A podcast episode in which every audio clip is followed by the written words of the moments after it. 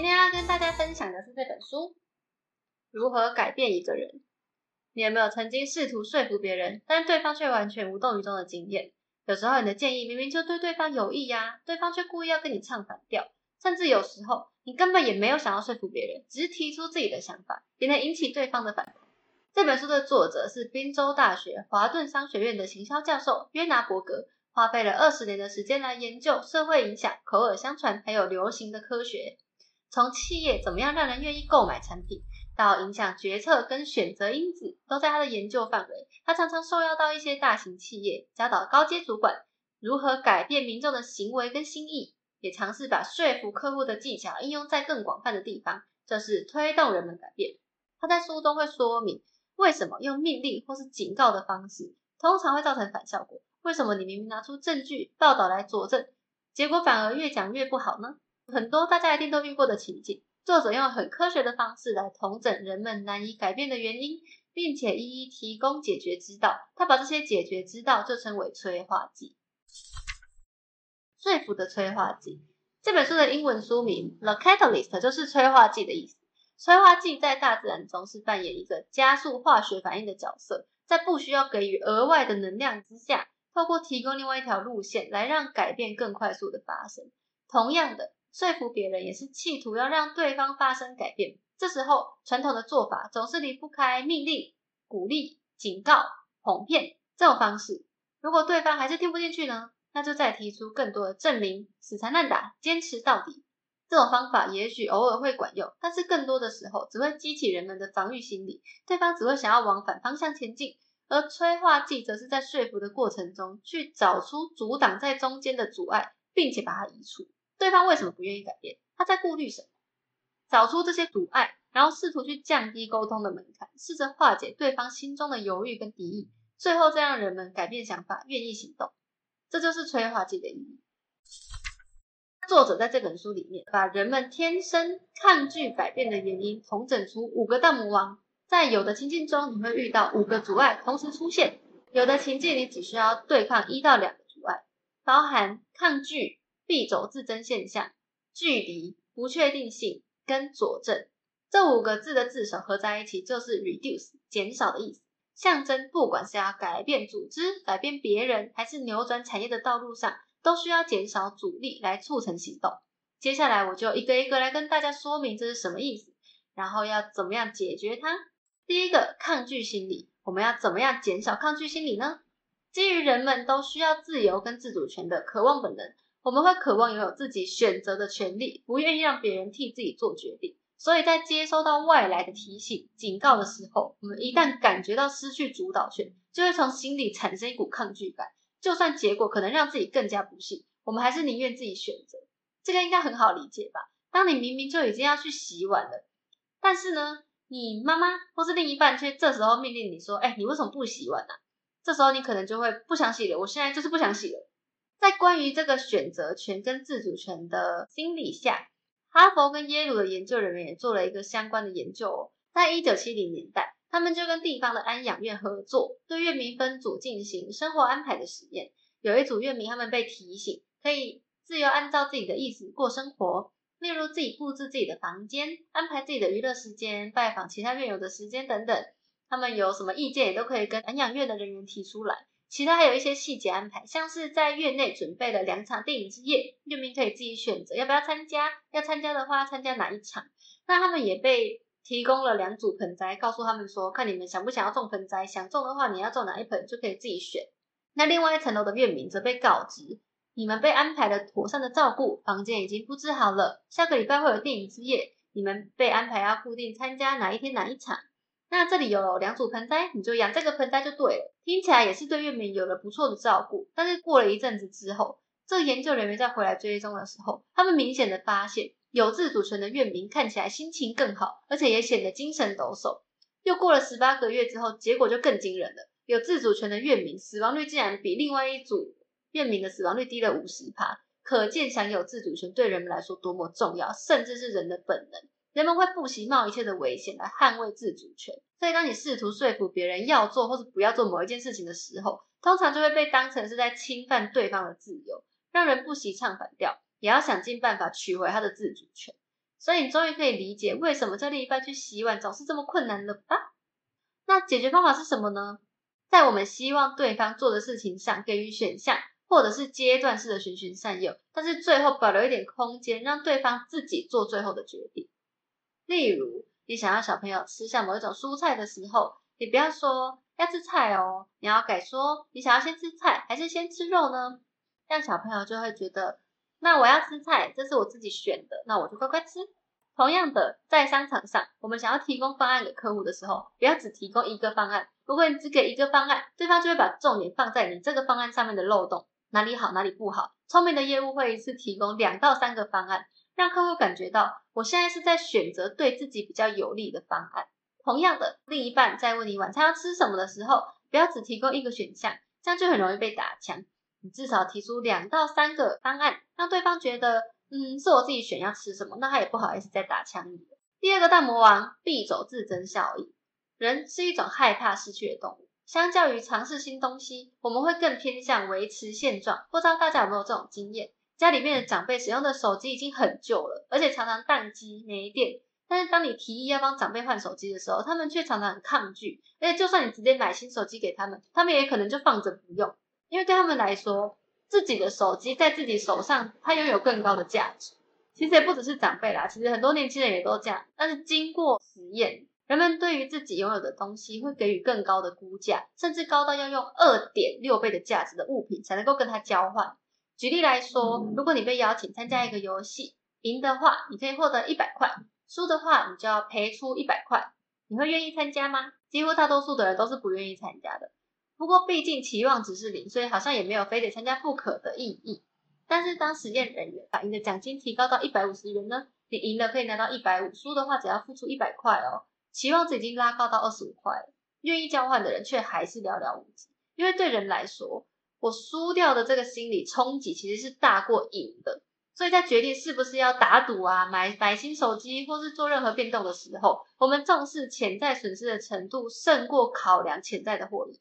这个研究也一直做到一个同整到一个平均的数字，就是奖金至少要提高到两百六十元，人们才愿意下这个赌注。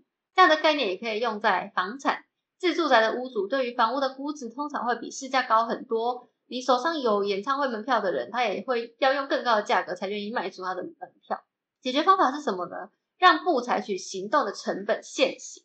虽然不行动，短期看起来比较安全，但是不一定没有成本。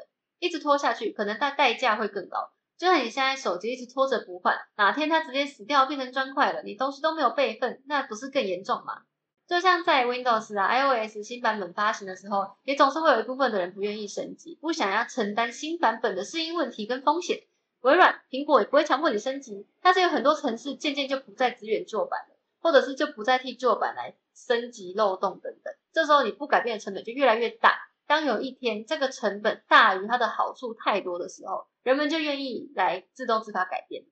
另外还有一个很著名的案例，就是英国投票脱欧公投，其实是一件比较困难的事情，因为它需要很多人站出来选择我要改变。但是刚刚有说，改变对人来说其实是比较困难的，而且那时候英国大部分的食物啊、燃料药品都仰赖进口，脱欧有可能会面临一些贸易衰退而导致短缺的风险。所以很少人看好当时那个公投会过关。当时的脱欧顾问汤明斯他就灵机一动，他把离开欧盟这个口号改了夺回掌控权，一下子颠倒了整个情势。夺回这个词能够激起民众厌恶失去的心理，他在提醒民众，我们英国以前就不是欧盟的一部分啊，所以脱离欧洲只是回到原本的状态而已。那我们要站出来投票脱欧，才能够拿回掌控权，变成他们。善用大家不想要改变的心理来主导这次的选战。那为了要让人们鼓起勇气改变，让他们认清不改变的成本其实比改变大得多，或是我们直接把不行动的选项拿掉，比如说我就不提供零件了，那你根本就没有这个选项的话，只好改变了嘛。第三个大魔王距离，这边说的距离不是指说我不了解这件事情的这个距离，而是我自己对于新讯息的接收度跟新讯息之间的距离。用最近的选举来举例，我们都知道，现代的科技产品会让我们自己的同温层变得越来越厚。我们是互动的对象啊，社群网站上面的消息、新闻都跟自己的想法比较接近，所以很少接触到不同的观点。那有很多专家学者为了要解决这个问题，就去建议民众多多接触不同的观点，不要活在自己的同文层里面。你最好也去追踪别的党派的其他社群的一些新闻粉丝团什么的，最好能够在接触到另一边观点之后，就慢慢朝向中庸之道前进。但是呢，这种方法却被证实，其实它会有反效果。越极端的民众，他在接触到另外一边人的想法之后，反而会更加坚定自己的立场，而不是变得中立。怎么会这样呢？一切就跟接受区有关。我们每个人对于自己的新讯息会有一个接受区，在这个范围内，你可以接受一点跟自己立场不同的看法。例如像中间偏左的这位，他的接受区可能稍微有点跨到中线，有到一些中间偏右的想法，那这边就有可能有机会讨论。但是当讯息落在更外面的拒绝区的话，这时候新讯息不但缺乏说服的功能，通常还只会造成反效果，让这个人更加坚信原本自己的看法。所以你看，在最极端这两边的人，他只要稍微移动一点点，都还没有靠近中间派，就已经不能接受了。更何况是在对面的人的讯息，对他来说，可能就一律都是假讯息，或是他的大脑就会直接排斥这些讯息，完全没有讨论空间。那解决办法就是。当我们试图改变一个人的看法的时候，我们先从有讨论空间的中间派开始说服。中间派因为本身他对于辩论就抱持着比较开放的态度，所以有可能在说服之下就慢慢扩大他的接受区，进而把他的影响力再扩大。例如，你很想要养宠物，但是妈妈非常不同意。这时候你很认真的找了很多养宠物的三大好处，宠物的陪伴可以减轻压力，这些佐证资料给妈妈看。结果呢？因为妈妈原本是站在最极端区，所以她看到最右边的资料，她可能听都不想听，直接觉得说不准就是不准，没得讨论。甚至极端一点，会觉得说你给我看的那些文章都是有养宠物的人写的啦，没有参考性。这就是因为讯息落在太遥远的拒绝区了。这时候你知道爸爸其实对于养宠物没什么意见，那刚刚找的文章可能对爸爸就有能够发挥一点点影响力。所以如果你先说服了爸爸，那未来他就可能可以帮忙潜移默化妈妈。让他的接受区稍微慢慢的往中间移动，更接近你们一点，哪天可能就默默被你们影响。同时还有另外一个方向，也就是我们说服对方的观点要建立在我们的共同点之上，我们不要站在不同的地方来讨论，我们从相同的地方开始讨论，提醒对方你也曾经有过这样的经验啊，你也有这种想法过啊。在二零零八年的加州，当时居民投票通过了八号法案，也就是禁止州内的同性婚姻。当时因为有一些居民强烈反对同性婚姻，甚至到了厌恶的地步，而且这些偏见的存在，有的都已经根深蒂固，难以改变，从曾祖父、祖父就一直传导下来的。所以当时的游说团体对于要来说服，就是这些根深蒂固的老前辈们沟通，都觉得非常的痛苦，也很困难。那当时就有一位义工维吉尼亚，他尝试的走进社区，跟当地的民众展开深度游说。所谓的深度游说，就是不同于以往，他们敲敲门，当地居民打开门之后，他们就照着脚本念出宣传的内容。深度游说不是这样子，他们是跟当地的居民建立一个更交心的沟通。当其中一个居民古斯塔夫，他直接对着维吉尼亚说：“我不喜欢死娘炮，上帝让你生下来是什么，你就是什么。”的时候，维吉尼亚没有被他吓跑，他试着用更正面的语气跟古斯塔夫说：“我生下来就是同性恋。”接着他也没有跟他争辩。他就是从自己的生活开始说起，他讨论起自己的伴侣，他对家人的爱，然后也让古斯塔夫实际感受到他们对彼此之间的家人的爱其实都多么的相同啊！讨论到最后，也成功的让古斯塔夫转化了立场。所以，深度游说不是试图从复杂的问题上说服对方，而是只是让对方站在你们的共同点之上，将心比心，谈论任何人都心有所感的事情。当然，这种改变。常常不是只有一次谈话就可以转变的，就是会需要一些长时间的发酵。第四个大魔王不确定性，来让你参加一个选项哦。假设你可以选择直接拿走三十块，或是参与一场赌博，有八成的几率拿到四十五块，剩下两成的几率是零元，你会选择哪一个呢？虽然第二个选项的期望值是比较高的，但是大多数的人都会选择稳拿三十元，因为人类不喜欢冒险，只要结果是好的，我们会倾向去走确定。不确定的事物在心中会贬值，这种现象就称为不确定税。那解决方法就是，有时候人们并没有这么排斥一个新想法，但是因为不确定税这个大魔王，让我们担心，万一后悔怎么办？改变真的有比较好吗？所以要降低不确定性，就是要让民众放心，让他们觉得可以先试试看，后悔也没有关系。这样子民众就可以消除心中的犹豫。当年 Dropbox 刚起步的时候，人们还没有习惯云端储存的概念，客户会担心照片存在云端的安全性、稳定性，更何况我还得花一笔钱来自己做实验。那当时 Dropbox 能够动用的行销资金也不多，他们就决定把资金花在一个很风险的地方，也就是免费赠送服务。相信后面的故事应该很多人都知道了，客户不需要付钱就可以使用免费的云端空间。如果用不习惯也没有关系，就不要用了。只有当你用习惯，而且你需要更多额外的功能或是空间，你才需要付费扩充。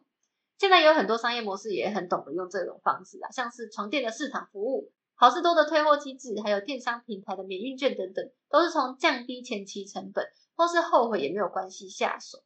另外，有很多联名的合作，则是增加品牌曝光度，让人们有机会认识你。只要突破人们对于不确定性的恐惧。之后要再接纳改变就容易多了。第五点，佐证这一点就是善用人们容易受人影响，并且从众心理的威力。当你今天听到一个同事跟你说：“哦，这部剧好好看哦”，你可能会产生一点点好奇。不过这还不足以让你行动。但是你晚上跟朋友聚餐的时候，哎，另外一群朋友也不约而同推荐的同一部剧，这时候你就已经快要被说服了。那如果很多个源头都说出了一样的话，你就很难再忽略这件事情的可信度。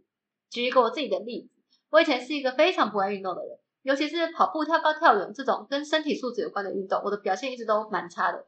但是却在二零一九年参加了台北马的半马，而且还没有被关门就成功跑完了。但这一切都要感谢那时候有一位爱跑步的同事，每天下班都拉着很多个同事一起去跑步。一开始我也是抱着看好戏的心态旁观，而且我也担心自己跑很慢会拖累大家。但是后来就随着一起跑步的同事越来越多。然后也有人过来跟我说，不会啊，我也跑不快啊，我以前也没有在运动啊，看我都可以跑了。渐渐的，我就也慢慢的动摇，就开始想说，不然试试看好了。结果最后就跑一跑，就真的也是觉得跑步蛮好玩的，有时候也会想要自己下班去练跑。所以说，提出佐证啊，众口一词这些方式，真的就是一个打动人心的一个从众心理吧。众口一词的威力还有几个可调控的因子，第一个就是谁。提供证据的源头如果来自同一个族群，那可信度就会比较低。例如推荐你看剧的，就是同一群朋友啊，他们本来兴趣就相同，那你也会觉得他们喜欢同一部剧也是应该的吧？那把他们就当成同一群人了。那如果今天同事、同学，连隔壁桌的路人都不约而同推荐这部剧，那它的威力就会是加成的效果。第二点，时机点，多管齐下胜过一点一滴的累积，打铁趁热的意思。建议你早上听到一个讯息，下午又听到同一个讯息，晚上又听到一样的讯息，这个累积的效果就会不知不觉加成。但如果你今天听到一个讯息之后，中间就没有人在讲了，那你又过一个月才听到这个讯息，可能对你来说这就是一个重新听到消息的感觉，就没有什么用了。第三，如何做这件事情呢？当你要改变的对象不只是一个人的时候，会比较需要考虑到这个方式，例如。你试着要推动产品，要改造组织，或是推动社会运动的时候，在资源有限的情况下，就需要先理清你的改革是属于强态度或是弱态度。弱态度就是比较容易带来改变的情况，强态度则是需要更多证据。当你要改革的项目是属于弱态度，这时候就一点点证据就会有效果，那你就可以把你的资源分散，用一个洒水器的概念，同时影响更多人，越多人越好，因为他们也可以再去影响别人。但如果你今天想要改变的项目是强态度，这时候资源分散就会导致大家收到的证据都不足，然后每个人都没有被说服，影响的效果就会很有限。所以这时候我们应该要把有限的资源集中火力，对着一小部分的人展开影响，当他们成功被说服了，才有机会再把影响力传出去给更多人。最后最重要的就是将心比心啦。当你要真正改变一件事情的话，你得先了解它。我们要推动改变的时候，太常把重点放在自己身上。希望看到自己期待的结果，相信自己是对的。也有的人会认为，只要提供更多证据，其他人就应该要接受，但是却常常忘了最重要的要素是了解对方。这本书用很多真实的故事来让我们了解，其实很多时候别人不愿意改变，不是因为他们固执、故意唱反调，而是有你没有看到的原因。这本书也透过整理。阻挡人们改变的阻碍，并且把我们的角色从施压者转化为催化剂。当你用心聆听，也许会发现，大家坚持的出发点其实都是利益两善，只是少了沟通，让双方找不到共识。那在这之中，将心比心就是最好的催化剂。找出阻挡在中间的要素，再加上一定的时间的影响，每个人都能够成为发挥影响力的人。所以，不管你想要改变的是朋友、伴侣，还是父母，或是其他更多人的群体、公司、组织，甚至整个社会，都不需要操之过急，因为改变不会是一瞬间发生的。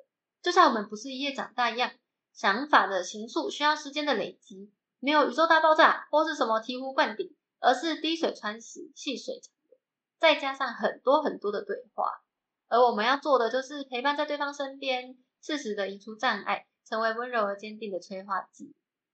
所以大家听到这边，希望这本书可以带给大家帮助啦。喜欢的话，欢迎帮忙按赞、订阅、分享给你的好朋友。我们下次见啦，拜拜。